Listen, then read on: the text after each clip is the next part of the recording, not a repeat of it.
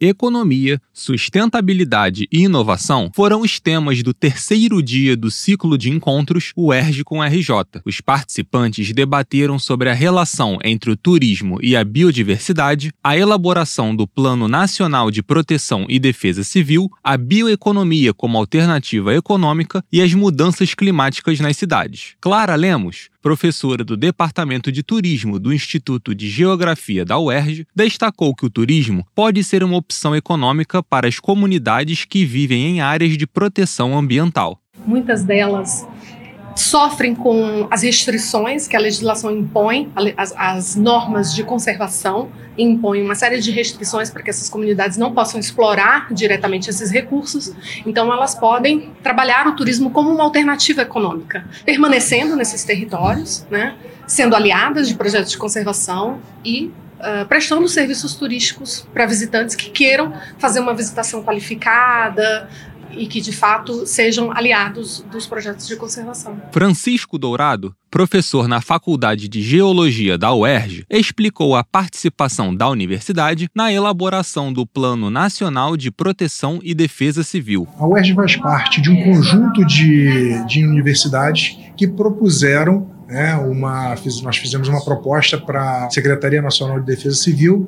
Essa proposta é capitaneada pela PUC-Rio, mas além dela a gente tem outras universidades e cada uma dessas universidades ficou responsável por um produto a ser entregue.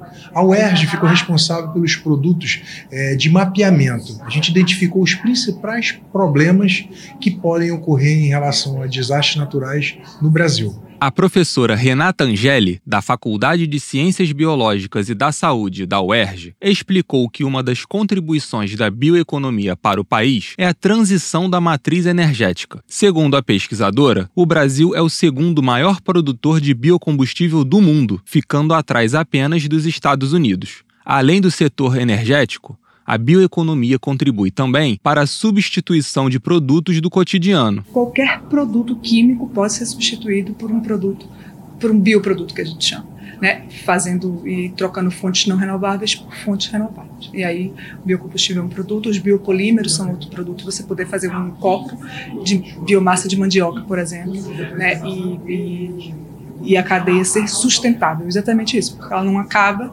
e ela ainda é, conseguem diminuir poluição, aquecimento global, etc. Vitor Azevedo, engenheiro de computação formado pela UERJ, lista as medidas necessárias para reduzir o impacto das mudanças climáticas nas cidades. Você tem que ter um, um conjunto de operadores que estejam preparados para diminuir os impactos desse, dessas chuvas, né? tanto de forma preventiva, alertando com antecedência a população, quanto de forma reativa, né, quando o evento já está acontecendo, para diminuir os efeitos daquele, daquela chuva.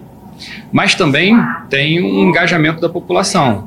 Isso é, é super importante. Acho que tem que ter medidas educacionais que mostrem para a população a importância do engajamento e, principalmente, da percepção do risco. O UERJ com RJ ocorreu dos dias 16 a 20 de outubro no Teatro Noel Rosa, localizado no campus Maracanã da UERJ. O evento foi organizado pela Diretoria de Comunicação Social da UERJ, Comuns, em parceria com a Fundação de Amparo à Pesquisa do Estado do Rio de Janeiro, FAPERJ.